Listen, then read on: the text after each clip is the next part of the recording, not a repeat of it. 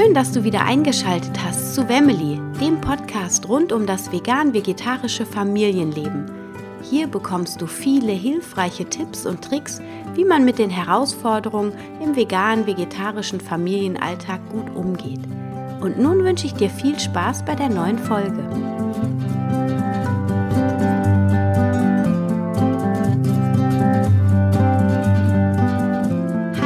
hoffe, es geht dir sehr, sehr gut. Schön, dass du wieder eingeschaltet hast zu einer neuen Folge von Wemmeli, dem Podcast rund um das vegan-vegetarische Leben in der Familie. Und heute geht es um die Wetschme 2018. Ich war ja vor drei oder vier Wochen, die Zeit, die fliegt so, war ich auf der Wetschmed und ähm, das ist ein Fachkongress für ähm, Ernährungswissenschaftler und Ärzte im Bereich vegetarische und vegane Ernährung. Und äh, wenn du mir folgst, hast du schon mitbekommen, wie ich darauf gefiebert habe, dort endlich zu sein. Ich bin irgendwie 2012, als der das erste Mal stattfand, wollte ich da schon hin, aber äh, bin dann verhindert, war krank, konnte nicht hinfahren. Und das Jahr drauf habe ich gerade ähm, Elia geboren, also da ging es dann auch leider nicht.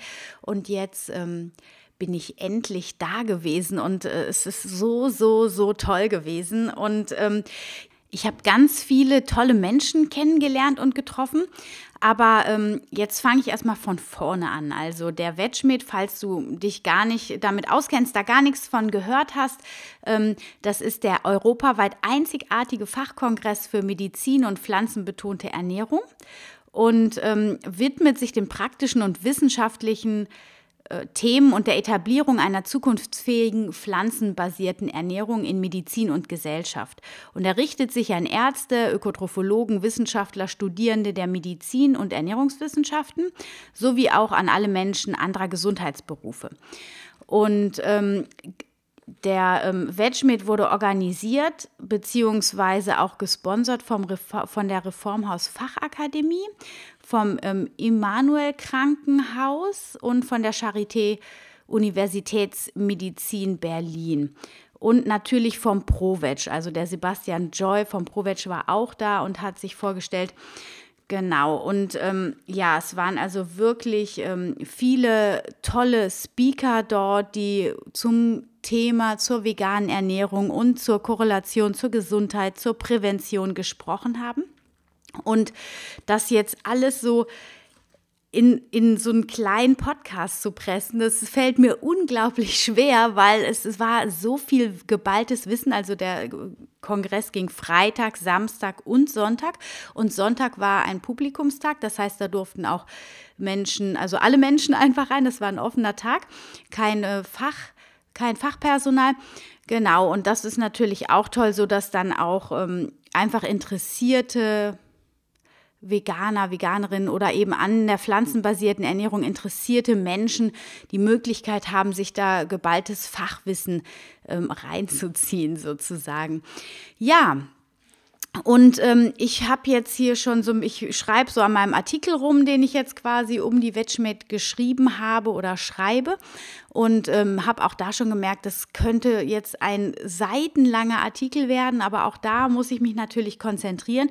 Und ich versuche dir jetzt einfach nochmal ähm, zu erzählen, was so meine besten Learning, Learnings sind, damit das nicht zu weit ausufert. Ähm, Genau, fangen wir damit an und dann erzähle ich noch ein bisschen, was ich sonst so an tollen Sachen erlebt habe, hinten dran, wenn dich die Learnings mehr interessieren und wenn du dann noch hören möchtest, wen ich alles kennengelernt habe, dann bleib auf jeden Fall dran. Was ich halt total spannend finde, nach wie vor immer, wenn ich auf solche Kongresse gehe, dass ähm, mich diese englischsprachigen Referenten immer mehr anträgern, sage ich mal. Irgendwie sind die immer so einen Tick weiter vorn mit ihren Vorträgen. Das gilt natürlich nicht für alle. Aber ähm, auch dieses Mal war es wieder so, die waren einfach äh, top in ihrer Aussprache und in dem Abholen des Publikums. Also da achten die wirklich sehr drauf, dass die Menschen mitkommen. Zum Beispiel von dem Dr. Banar ähm, habe ich einen Vortrag, wenn nicht sogar mit den Besten gesehen, der wirklich so ähm, feines und klares Englisch gesprochen hat als Amerikaner. Ähm, ich hoffe, er war Amerikaner. Er hat wirklich sehr klares Englisch gesprochen. Vielleicht war er auch äh, aus Großbritannien, ich weiß es gar nicht. auf jeden Fall, ich werde es nochmal nachschauen. Auf jeden Fall ähm, hat er wirklich äh, auch darauf geachtet, dass er nochmal Fachbegriffe erläutert. Und das war ja eigentlich in den ersten zwei Tagen gar nicht nötig, weil man ja bei dem Publikum äh, voraussetzen sollte, dass manche Fachbegriffe einfach klar sind. Aber das hat trotzdem jeden einfach nochmal abgeholt. Und das war einfach total super ähm, zu sehen und zu hören.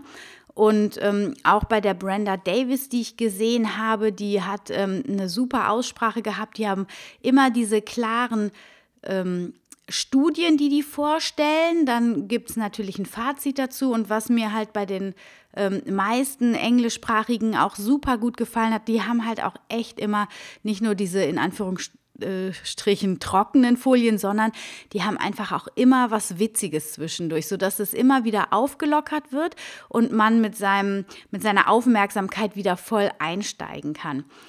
Ähm, genau, und die Brenda Davis, die hatte. Äh, also das hat mich so, das war so ein cooler Vortrag. Die hat, ich weiß gerade gar nicht, wie hieß der nochmal, ähm, gerade pflanzenbasierte Ernährung eine Lösung für Diabetes. Das war der Vortrag und ich weiß nicht, wie lange der eigentlich gehen sollte, wahrscheinlich zwei Stunden und sie hatte aber irgendwie nur so einen Slot von 60 Minuten. Und als es dann zum Ende ging, war es wirklich so, dass ähm, sie die Zeit angezeigt bekam und schon gesehen hat, oh Gott, ich habe die und die Folien, die ich unbedingt noch erzählen will und zeigen will. Und dann wurde ihr Redetempo verdoppelt, sogar verdreifacht und allen qualmte wirklich so dermaßen der Kopf. Aber das hat auch so Spaß gemacht. Irgendwie, es war echt ein richtig cooler Vortrag, trotz der Schnelle. Und ähm, ja, das hat mich persönlich mal wieder total gefordert. Ich liebe sowas, mal was anders irgendwie zu haben als normal, diese ja, einfaches Erzählen von den Folien irgendwie. Man äh, das war einfach total spannend, wenn das Gehirn dann echt mal so auf Hochtouren laufen muss. Genau, ja, dann äh, war Professor Dr. Klaus Leitzmann natürlich vor Ort, der äh, Urvater der vegetarischen Ernährung hier in Deutschland sozusagen. Und ähm, auch Autor eines meiner Lehrbücher, ähm, und zwar ähm, Vegetarische Ernährung hat er ja geschrieben. Ich glaube, das ist der Ulmer Verlag. Das ist ein Fachbuch fürs Studium gewesen und ähm, ja, Vorreiter in seiner Generation, ganz, ganz klar. Und hat auch wirklich die breite Schneise hier in Deutschland geschlagen für den Vegetarismus und für den Veganismus. Und der hat auch einen super Vortrag gehalten über Proteine. Ähm, sowas von mit Witz gespickt, das hat einfach nur Spaß gemacht. So, jetzt habe ich dir so ein bisschen darüber erzählt. Ich habe so viele Vorträge gehört, das ist so schwierig, da die richtigen rauszuziehen. Aber kommen wir mal zu den Learnings, also das, was ich so mitgenommen habe. Das war zum Beispiel aus dem Vortrag Messer und Gabel, Massenvernichtungswaffen oder Instrumente für Gesundheit und Heilung von Prof Professor Dr. Hans Diehl, der ursprünglich aus Deutschland kommt, aber schon lange jetzt in Kalifornien lebt. Und ähm, da habe ich für mich vor allem mitgenommen, dass Milchprodukte aus gesundheitlicher Sicht noch problematischer sind als der reine Verzehr von Fleisch. Das war mir ja, weiß ich auch nicht, habe ich nie so richtig drüber nachgedacht. Tierische Lebensmittel waren immer alle in einem Sack. Ähm, und da habe ich echt nochmal, also die Studien, die der aufgeführt hat und so, das filter sich, filterte sich für mich da so raus. Dann ähm, der Konsum von tierischen Nahrungsmitteln führt in den meisten Fällen früher oder später zu Diabetes Typ 2. Das war mir persönlich auch nicht so hundertprozentig klar, dass der Diabetes so stark vom Fleischkonsum abhängig ist. Und äh, bei jedem führt er oder bei fast jedem zu koronaren Herzerkrankungen, wobei die nicht immer tödlich laufen müssen und auch nicht immer die Todesursache sein müssen. Ne? Also es kann auch sein, dass man vorher an Krebs stirbt, aber die Studien zeigen, dass die Arterien einfach mit der Ernährung, die wir hier halt ähm, mit dieser Industrienahrung, dem ganzen Junkfood, dass die Arterien schon ab dem 10., 11. Lebensjahr schon langsam zugehen. Und ähm, das Fazit war also tatsächlich, Ernährung kann das schleichendste Gift sein oder aber es ist die sicherste und kraftvollste Form von Medizin, besonders präventiv gesehen. Und es lassen sich viele Erkrankungen mit Hilfe von rein pflanzlicher Ernährung heilen, manchmal parallel zur medikamentösen Behandlung. Das waren so die Highlights aus dem Vortrag. Dann ähm, aus dem Vortrag Nüsse, gesundheitliche Vorteile regelmäßigen Nusskonsums von Professor Dr. Juan Sabaté, der selber sehr, sehr viele Studien dazu durchgeführt hat. Ähm, das fand ich echt sehr spannend. Der sagt zum Beispiel, täglicher Verzehr von mindestens einer Handvoll Nüssen bringt mit sich, dass man sich insgesamt gesünder ernährt, also auch wenn man sich äh, omnivor ernährt dass dadurch quasi das Sättigungsgefühl länger anhält und man dadurch äh, insgesamt sich auch ähm, ja zu weniger Hunger hat und dadurch dann aber, wenn man Hunger hat, dann zu den richtigen Lebensmitteln greift. Also beziehungsweise insgesamt einfach dann auch weniger zu Fleisch. Warum auch immer, ähm, das haben die Studien ergeben. Das Fett in den Nüssen, und das ist auch nochmal so so ein riesen Glaubenssatz, der ja in uns so drin hängt, ist, Nüsse machen Fett, aber es ist nicht das Fett in den Nüssen, die Fett machen. Das hast du dir vielleicht schon gedacht als Veganer, Veganerin, sondern es ist der Verzehr von leeren Kohlenhydraten wie Weißmehlprodukte, zuckerhaltige Getränke, von Milchprodukten sowie von Fleisch und auch grundsätzlich eine hyperkalorische Ernährung. Das ist das, was dick macht und nicht das Fett in den Nüssen. Und der regelmäßige und der kontrollierte Konsum von einer Handvoll Nüssen pro Tag kann sogar zu einer leichten Gewichtsreduktion bewirken. Wobei da gab es auch noch eine andere Studie zu, dass das eventuell auch leicht nach oben geht, das Gewicht. Aber das war wirklich minimal, also das ist nicht ähm, ähm, relevant gewesen. Außerdem verringert täglicher Verzehr von Nüssen, und das war spannend, ähm, das Diabetes-2-Risiko genauso wie das Risiko an koronaren Herzerkrankungen und Krebs zu erkranken. Und ähm, sogar stärker, also der Nussverzehr wirkt sogar gesünder oder positiver als der Verzehr von Olivenöl. Und Olivenöl, da gab es auch verschiedene Studien, auch in einem anderen Vortrag habe ich das gehört, dass Olivenöl, wenn man ähm, viel Olivenöl in der Nahrung ähm, benutzt, also und dafür die anderen Fette eben weglässt, dass das auch schon einen positiven Effekt auf die Gesundheit hat auf die genannten äh, Erkrankungen, Diabetes, koronare Herzerkrankungen, Krebs, aber dass der Verzehr von Nüssen noch darüber liegt im Gesundheitsfaktor. Ähm, außerdem sind zum Beispiel, also die eine der vorgestellten Studien war zum Beispiel die Loma Linda Walnut Study. Und der ähm, Nussverzehr von Walnüssen, der wirkt sich blutdrucksenkend aus und verbessert das Verhältnis von HDL, also dem guten Cholesterin, zu dem LDL, dem bösen Cholesterin, wie es immer so schön heißt. Und ähm, insgesamt vermindert sich die Insulinsensitivität. Aus dem Vortrag Paleo Sinn und Unsinn der veganen Steinzeiternährung von Professor Dr. Äh, Andreas Hahn ähm, habe ich auch einiges mitgenommen und das waren so Dinge, also wir haben einfach erstmal beleuchtet, wie die Paleos ihre ähm, Steinzeiternährung rechtfertigen und das ist ja ein, äh, eine Grundannahme zum Beispiel ist, dass ähm, sich das Ernährungskonzept auf die Steinzeit bezieht. Die Steinzeit, aber wenn man genau hinschaut, die überspannt einen Zeitraum von zwei Millionen Jahren. Und wenn wir unsere Ernährung jetzt in den letzten 100 Jahren nur anschauen, wie sich das verändert hat, dann ist natürlich dieser Zeitraum und dieses Wort Steinzeiternährung und Steinzeit natürlich sehr, sehr äh, schwammig, sage ich mal. Ja, weil ich meine, es kann ja sein, dass nach Naturkatastrophen die Ernährung dann wieder ganz anders aussah und so weiter. Also ähm, zudem war es auch so oder ist es auch so, wenn man mal drüber nachdenkt, ähm, in jedem Gebiet, das ist ja heute auch so, werden andere Lebensmittel konsumiert. Ja, je nachdem, in welcher Region man lebt, isst man anders, ernährt man sich anders. Wo es kälter ist, ist es vielleicht fleischlastiger, wo nicht so viele Pflanzen wachsen oder und da, wo es wärmer ist, da werden halt mehr Früchte konsumiert und so weiter. Also da wird in diesem Ernährungskonzept der Paleos alles so in einen Topf geschmissen und man holt sich dann das Beste wieder raus. Und ähm, Gesundheitlich betrachtet gibt es leider noch zu wenige Studien, um abzuschätzen, ob Paleo sich positiv oder negativ auf die Gesundheit auswirkt. Die ersten Tendenzen, die so und die erste Studie oder die ersten Beobachtungen, die so gemacht wurden, zeigen aber, dass es so schlecht nicht ist. Also Fakt ist nämlich, dass eine Paleo Ernährung nährstoffreich ist und dass sie kalorisch gesehen in einem guten Feld liegt. Also sie ist nicht hyperkalorisch. Und ähm, es ist halt so, ähm, wenn man mal darüber nachdenkt. Also es war einfach die ganze Zeit in diesem Vortrag, eigentlich muss man da nur einmal logisch drüber nachdenken und dann macht es für einen Sinn und jeder versteht es eigentlich. Und zwar, warum sind die Paleos im ersten Schritt viel, viel gesünder und fühlen sich fitter und leistungsstärker und vielleicht auch über die ersten Jahre? Weil die natürlich ähm, Milchprodukte weglassen. Die lassen jegliche Zucker und Zuckerprodukte, Limonaden und all das, den ganzen Kram weg. Die lassen jegliches Junkfood weg und es sind auch alle verarbeiteten Lebensmittel verboten. Und das ist eben genau das Problem in der heutigen Zeit. Und das lassen die alles weg.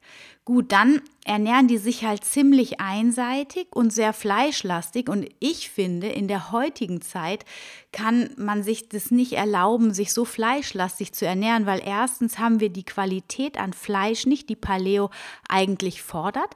Ja, die sagen ja vor allem Wildfleisch in großen Mengen oder höchste Qualität. Und dadurch, dass das ähm, Fleisch vor allem aus Massentierhaltung kommt, ist die Qualität da eigentlich gar nicht gegeben. Und natürlich durch diesen hohen Konsum von Fleisch, wenn das noch mehr Menschen machen würden, wird die Massentierhaltung ja wieder gefördert. Und das ist ethisch, moralisch und ökologisch in der heutigen Zeit überhaupt nicht vertretbar, wenn du mich fragst. Trotzdem, also, ähm, ja, interessant war das zu hören, wie, dieser, ähm, wie diese Grundannahmen da vertreten werden. So, dann ähm, habe ich von der Brenda Davis pflanzenbasierte Ernährung eine, eine Lösung für Diabetes mir angehört und da war ganz klar, also die hat wirklich wunderschöne Folien gezeigt und es wurde erstmal klar, wie die Zusammenhänge zwischen Diabetes und Fleischkonsum sind. Und ähm, das war mir zum Beispiel, das hatte ich allerdings in einem anderen Vortrag von dem Neil Barnard gehört, was mir auch noch nie ganz klar war, dass, ähm, dass das Insulin beim Diabetes nicht funktioniert. Also die Schlüssel-Schloss-Geschichte mit dem Insulin an der Zelle, das wurde da auch noch mal gezeigt. Das ist deswegen defekt, nicht weil äh, das Insulin nicht mehr an der Zelle andocken kann, so habe ich das, meine ich jedenfalls, gelernt, dass das Insulin einfach nicht mehr andocken kann, sondern das Insulin dockt zwar an die Zelle an, aber die, ähm, die ähm, Zelle, die ist innerhalb der Zelle so mit Fett quasi vollgesogen, dass dann der Transferweg, das Signal kann nicht mehr innerhalb der Zelle zum Glukoserezeptor rüberwandern und damit äh, dem Rezeptor sagen, hey los, lass die Glucose, also den Zucker rein. Also das intrazelluläre Fett verhindert die Zuckeraufnahme, weil das Insulin das Signal nicht mehr durch die Zelle schicken kann. Und das hat mich echt so, boah, das war mir echt nicht klar. Vielleicht ähm, war das vor äh, 20 Jahren, als ich studiert habe, oder nee, also gut, so lange ist es noch nicht, aber vor zehn Jahren wurde vielleicht auch nicht so ganz klar darüber gesprochen. Das hat mich auf jeden Fall etwas erleuchtet, das fand ich spannend. Und ja, grundsätzlich ähm, war es dann bei Brenda Davis auch so Eat the Rainbow. Und das ist ja so, also das heißt, nachdem die ganzen ähm, Zusammenhänge von Fleisch- und Milchkonsum zu Diabetes klargemacht wurden, auch wieder untermauert mit Studien, ähm, geht es ja immer wieder dahin, was können wir tun, um diese Krankheit zu äh, verhindern oder vorzubeugen.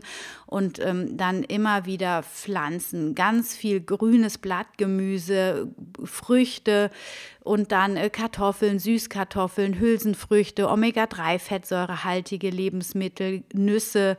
Und äh, das wiederholte sich eigentlich die ganze Zeit. Ähm, das ganze Wochenende in fast jedem Vortrag. Und, ähm, und ich finde, Eat the Rainbow, da war auch so ein ganz schönes Foto. Das ist einfach eine wunderbare Metapher, um sich das vorzustellen, dass man einfach wirklich jeden Tag den Regenbogen essen soll. Und äh, dass sie dann hinterher zu dem Vortrag dann immer schneller wurde, das habe ich am Anfang schon erzählt. Das war echt stark. Gut.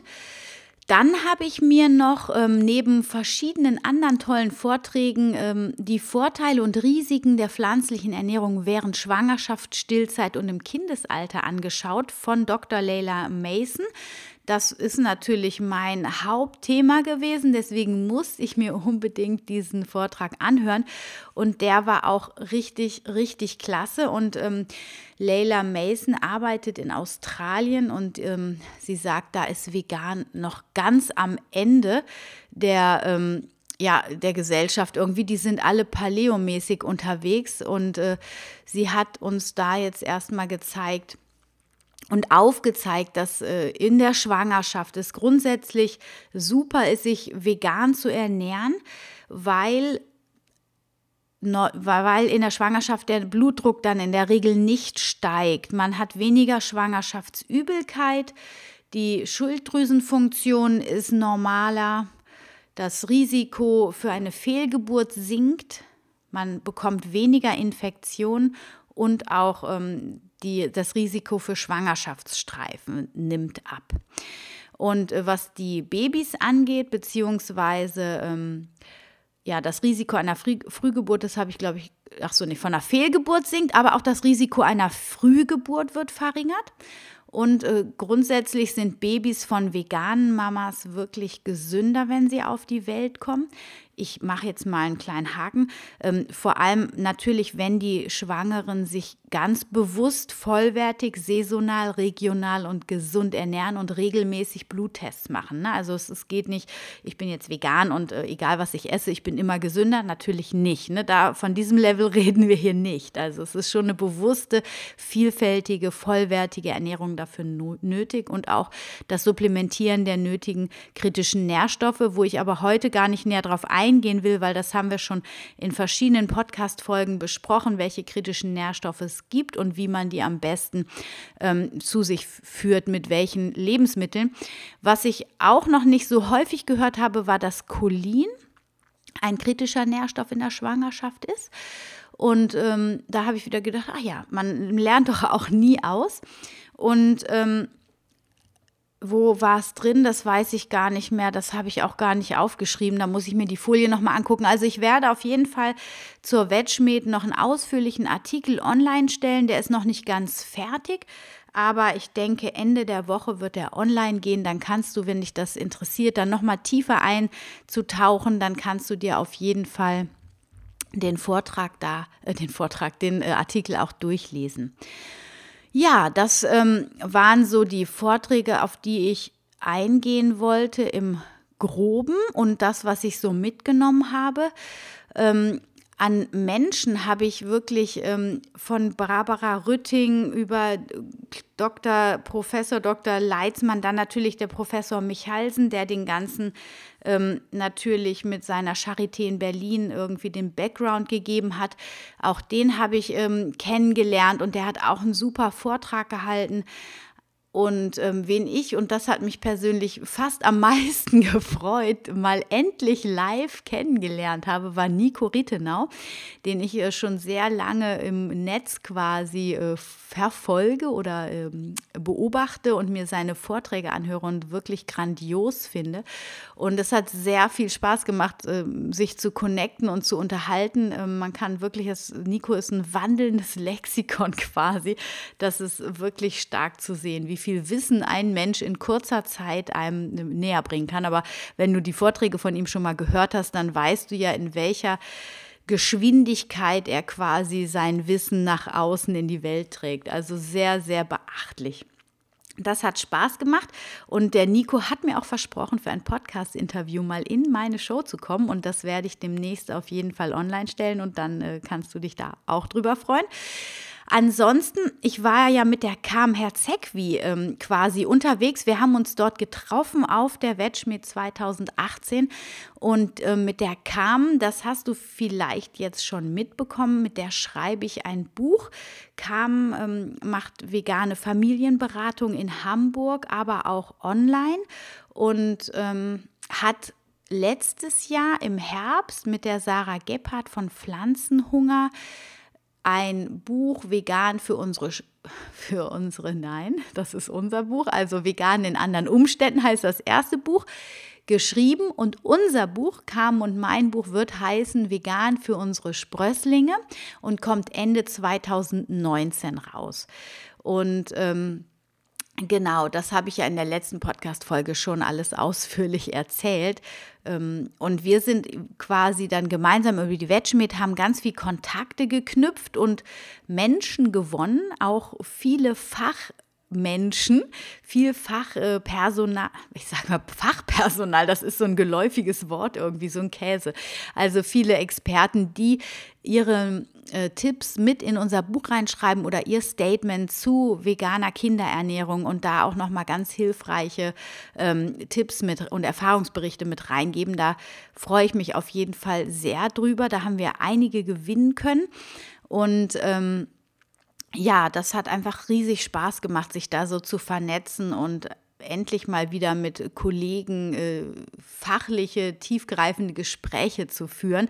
Und auch sich so, ähm, hier in Bonn habe ich nicht so ein starkes Netzwerk aus Veganern und Veganerinnen und das war einfach total genial, weil ähm, man traf sich so, das war wie so ein Familientreffen fast. Also alle waren so sofort total herzlich und ähm, die, die schon zwei, dreimal auf der Wetschmied waren, die haben das auch bestätigt, dass das immer wie so ein Familientreffen ist, weil alle haben so die gleiche Gesinnung und, und ähm, ja, man fühlt sich so bestätigt in dem, was man halt tagtäglich lebt und nach außen trägt. Und dann hört man die ganzen wundervollen Vorträge, die das Ganze, also was ich zum Beispiel in meiner Arbeit immer auch in die Welt bringe.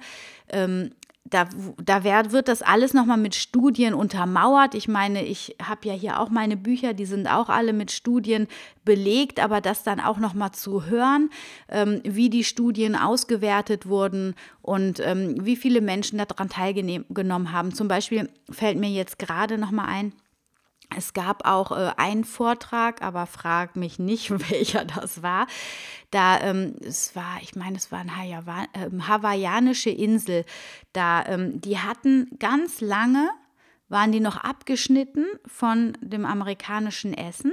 Und dann ähm, änderte sich politisch was und dann haben die das amerikanische Essen auf diese Insel bekommen und ähm, die waren vorher alle noch echt gesund und innerhalb von 10, 20 Jahren sind die aber das war echt krass. Die Fotos, die wir da gesehen haben, die sind alle übergewichtig geworden, die sind alle krank geworden. Die hatten fast alle, also 80 Prozent Diabetesrate, ähm, also ganz viel äh, ähm, adipös also auch, ich weiß nicht, 60, 70 Prozent adipös und auch ganz viele koronare Herzerkrankungen. Und ähm, dadurch, dass das von außen so betrachtbar war, dass das der Zusammenhang mit der Ernährung war, wurde dann da ganz viel ähm, Ernährungswissen hingebracht. Da sind Experten zu dieser Insel gefahren und ähm, haben die Leute geschult, haben denen gesagt, hey, ihr müsst wieder zu euren natürlichen Lebensmitteln zurück und lasst dieses ganze Junkfood, die ganzen zuckerhaltigen Limonaden, lasst das wieder weg, kommt zu eurer regionalen Ernährung zurück und ähm, haben die wirklich regelmäßig geschult und haben es echt erreicht, dass die Menschen wieder gesünder geworden sind. Die Diabetesrate ist wieder runtergegangen, die sind wieder schlanker geworden. Und ähm, in Litauen gab es auch genau das Gleiche quasi. Ich weiß nicht, wie lange das jetzt her ist. Ich glaube, vor 20 Jahren sind die Grenzen nach Litauen ähm, geöffnet worden und die haben eine Demokratie gebildet dort und die haben dann auch von außen das ganze westliche Industrieessen bekommen und bei denen ist genau dasselbe passiert. Diabetesrate ist in die Höhe geschossen, adipös sind sie alle geworden, also natürlich nicht alles, jetzt so ein bisschen übertrieben, aber ganz viele. Die Tendenz war extrem und mit mit dieser Ernährung wurden also ernährungsabhängige Krankheiten, Herzerkrankungen, Krebserkrankungen stiegen massiv an. Und dort, und das war also das finde ich sehr beachtenswert. Dort ist der ähm, Dok äh, Dr. Hans Diehl, der ist dorthin und hat mit der Regierung gesprochen. Er wurde natürlich dort hingerufen. Also er ist, glaube ich, nicht aus Eigeninitiative dorthin gefahren, sondern er wurde um Hilfe gebeten, ähm, weil quasi die Staatsoberhäupter gesehen haben, dass die Gesellschaft sich ähm, krankheitstechnisch so verschlechtert hat. Und dann wurde auch dort ähm, politisch gesehen, wurden da ähm, Regeln, Regeln ähm, ja nach außen getragen, so an die Bevölkerung herangetragen. Es gab Ernährungsschulungen in den Schulen, bei, de, bei der Arbeit, in, äh, beim Arbeitsplatz, sodass wirklich da ein umfassendes Aufklärungssystem geschaffen wurde bezüglich gesunder Ernährung und das auch sehr pflanzenbasiert und auch hier sieht man, und das läuft aber noch, dieses Projekt, also ähm, was da aber so beachtlich war, ist, dass tatsächlich die Regierung da sich hintergeklemmt hat und das funktioniert. Also die Raten der Insulinerkrankungen sinkt wieder, die Raten und die Zahlen für Adipositas sinken, auch koronare Herzerkrankungen, alles sinkt wieder. Und das hat quasi das System bewirkt durch massive Aufklärung. Und da wurde dann auch nochmal gesagt, hey, guckt mal, es funktioniert ja, weil es wurden auch viele Vorträge oder na, mindestens zwei, sagen wir mal, ähm, da wurde auch klar, wir haben über ähm, Versorgung hier von der DGE war eine Dame da, die hat einen super Vortrag gehalten, dass es so problematisch ist, die Mensa und die ähm, Kantinenversorgung gesund zu gestalten nach den DGE-Empfehlungen, die ja jetzt, wenn man aus veganer Sicht sieht, gar nicht so pflanzenbasiert immer ist. Aber schon diese DGE-Empfehlungen durchzusetzen in der ähm, Großküchenverordnung ist immens schwer, weil es nicht angenommen wird. Aber am Litauen-Beispiel sieht man einfach, es ist möglich, wenn es auf Regierungsebene ähm, verordnet wird, in Anführungsstrichen. Und das ähm, war echt so dieser Hoffnungsschimmer, wo man dachte, ah krass, es funktioniert tatsächlich. Auch wenn man, ja, weil wir hier in Deutschland, ähm, also ich sehe das genauso, wenn ich zum Beispiel als Referentin in die Schule reingehe, dann, ja, dann sind die Kinder immer ganz aufgeschlossen und nach zwei, drei Wochen versickert das dann wieder, auch wenn man Workshops über einen gewissen Zeitraum macht, Kochworkshops zum Beispiel, ähm, dann sind die Kinder am Anfang immer super begeistert, aber da die zu Hause keinen Zuspruch finden, viele Eltern da mit gesunder Ernährung einfach überfordert sind, oder auch mit fleischfreier Ernährung sich überfordert fühlen, weil sie die Alterni als Alternativen nicht kennen und sich da auf der Ebene nicht weiterbilden, ähm, weil da der Background einfach fehlt und das Wissen, wie wichtig das ist, da fallen die Kinder natürlich dann ähm, ja mit ihrem, hier kommen wir essen mal mehr Obst und Gemüse, da haben die natürlich da keinen nährstoffreichen Boden, da kann das Pflänzchen dann nicht wachsen. Und ähm, das ist auch nochmal ganz klar geworden, dass man halt auf allen Ebenen die Menschen erreichen muss. Und am Beispiel Litauen hat man einfach aufgezeigt, dass es funktioniert, wenn von ganz oben die Regeln gemacht werden und dann auf allen Ebenen quasi da ähm, Maßnahmen ergriffen werden, um die Bevölkerung aufzuklären und ja in Richtung gesunde, pflanzenbasierte Ernährung zu bekommen. Das war doch jetzt eigentlich ein schönes Schlusswort, fällt mir gerade mal so auf. Das ähm, ist doch wunderbar. Also dann runde ich nämlich diese Podcast-Folge, die glaube ich auch gar nicht so kurz jetzt ist, runde ich für heute ab. Ich werde nämlich jetzt das Geburtstagsessen für meinen Mittleren, der heute zwölf Jahre wird, ähm, organisieren und den Tag planen, damit er einen schönen Tag hat. Ich wünsche dir wunder wunderschöne Pfingsten und ich bin mir ehrlich gesagt gerade nicht sicher, ob ich es schaffe, nächste Woche pünktlich eine Podcast-Folge rauszubringen. Da Pfingstferien sind auf der einen Seite, ich hier noch einiges auf dem Schreibtisch an Arbeit habe. Das heißt, wie du siehst, ähm, meine Struktur ist immer noch nicht vollkommen. Ähm, ich bemühe mich aber, dass ich es schaffe. Wir fahren nächste Woche nämlich auf die DNX nach Berlin, meine Familie und ich. Und wir freuen uns schon total auf dieses Event von Markus Meurer. Du erinnerst dich vielleicht an die Podcast-Folge, an das Interview. Ansonsten hörst dir gerne nochmal an. Tolles Interview ist das gewesen. Und da hat er mir quasi zwei Tickets geschenkt für die DNX. Und wir freuen uns, mein Mann und ich, ähm, nächste Woche dabei zu sein. Und dir wünsche ich jetzt und deiner Familie ganz, ganz schöne Pfingsten. Genießt die ruhigen Tage. Macht's euch schön. Ich hoffe, du konntest ein bisschen was aus der Podcast-Folge mitnehmen. Den Artikel wird es in den nächsten Tagen am besten, also Ziel ist Freitag, ähm, online gehen, wenn du es nochmal nachlesen willst. Ich wünsche dir alles Liebe. Stay healthy and happy. Deine Anna.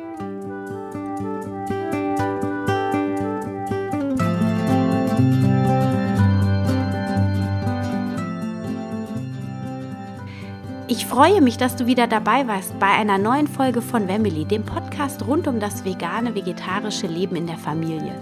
Ich hoffe, du konntest ein paar neue Erkenntnisse für dich mit nach Hause nehmen.